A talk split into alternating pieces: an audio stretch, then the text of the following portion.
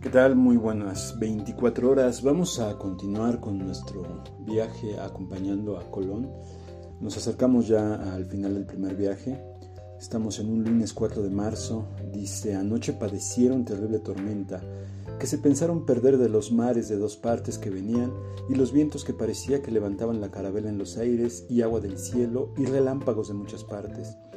Plugo a nuestro Señor de los sostener, y anduvo así hasta la primera guardia que nuestro Señor le mostró tierra, viéndola a los marineros, y entonces, por no llegar a ella hasta conocerla, por ver si hallaba algún puerto o lugar donde se salvar, dio el papaigo por no tener otro remedio y andar algo, aunque con gran peligro haciéndose a la mar.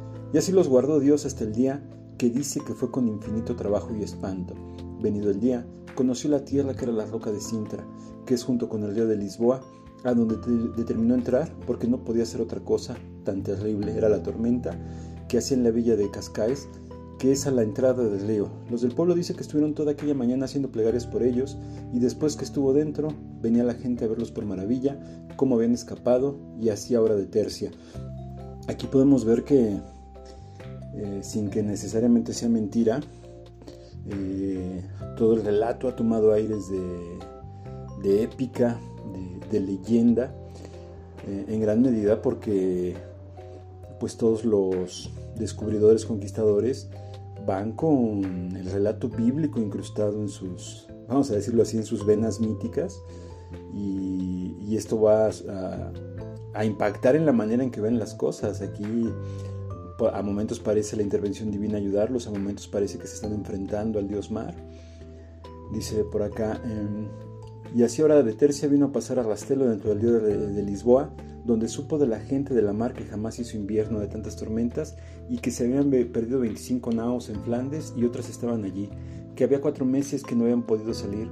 Luego escribió el almirante al rey de Portugal, que estaba nueve leguas de allí, como los reyes de Castilla le habían mandado que no dejase de entrar en los puertos de su Alteza a pedir que los hubiese menester por sus dineros y que el rey le mandase dar lugar para ir con la carabela a la ciudad de Lisboa, porque algunos ruines, pensando que traía mucho oro, estando en un puerto despoblado, se pusiesen a cometer alguna ruindad y también porque supiese que no venía de Guinea, sino de las Indias. Eh, bueno, aquí está ya esta... No sé si la palabra correcta sea error, pero esta este aspecto que llamó a, lo que ahora llamamos América como Indias, y de donde viene la palabra indio que ha sido, pues ya a lo largo del siglo XX y lo que va de ahora ya se ha vuelto tan polémica, eh, que oscila entre el racismo, clasismo y eh, la defensa, el, reconocimiento, no, sé, hay varios elementos que podríamos este, eh, mencionar ahí al respecto. Dice después, Hoy después que el patrón de la nao grande del rey de Portugal, la cual estaba también surta en el rastelo y la más bien artillada de artillería y armas que dice que nunca nao se vio, vino el patrón de ella, que se llamaba Bartolomé Díaz de Lisboa, con el batel armado a la carabela, y dijo al almirante que entrase en el batel para ir a dar cuenta a los hacedores del rey y al capitán de la dicha nao. Respondió el almirante que él era el almirante de los reyes de Castilla, y que no daba él tales cuentas a tales personas, ni saldría de las naos ni navíos donde estuviese, sino por la fuerza de no poder sufrir las armas. Respondió el patrón que enviase al maestre de la carabela. Dijo el almirante que ni el maestre ni otra persona si no fuese por fuerza, porque en tanto tenía el dar persona que fuere como ir él, y que esta era la costumbre de los almirantes de los reyes de Castilla, de antes morir que se dar ni dar gente suya. El patrón se moderó y dijo que, pues, estaba en aquella determinación, que fuese como él quisiese, pero que le rogaba que le mandase mostrar las cartas de los reyes de Castilla si las tenía. El almirante plugó de mostrárselas y luego se volvió a la nao e hizo relación con el capitán que se llamaba Álvaro Damián.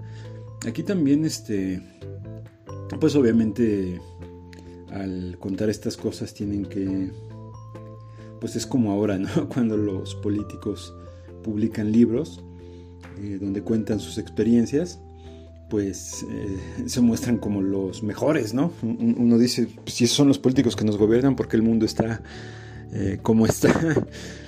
Eh, es supongo que un poco inevitable, ¿no? Aquí, pero hay algo de cierto, tanto Colón como Cortés como muchos otros eran caballeros en este sentido de por Dios, por el rey,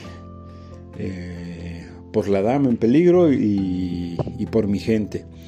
Y esta actitud de, yo vengo en nombre del rey de, los reyes de Castilla, pues de alguna manera lo, enoblece al, mostrarlo leal. Tanto Colón como Cortés pues fueron... Eh, Cortés fue desleal a ciertas personas, pero digamos que fue leal en términos mayúsculos. Y sin embargo, pues esta lealtad no, no, siempre fue del todo bien este, pagada. Pues estamos ya casi terminando este periplo con Colón. Pasen muy buenas 24 horas. Les saluda Benjamín García.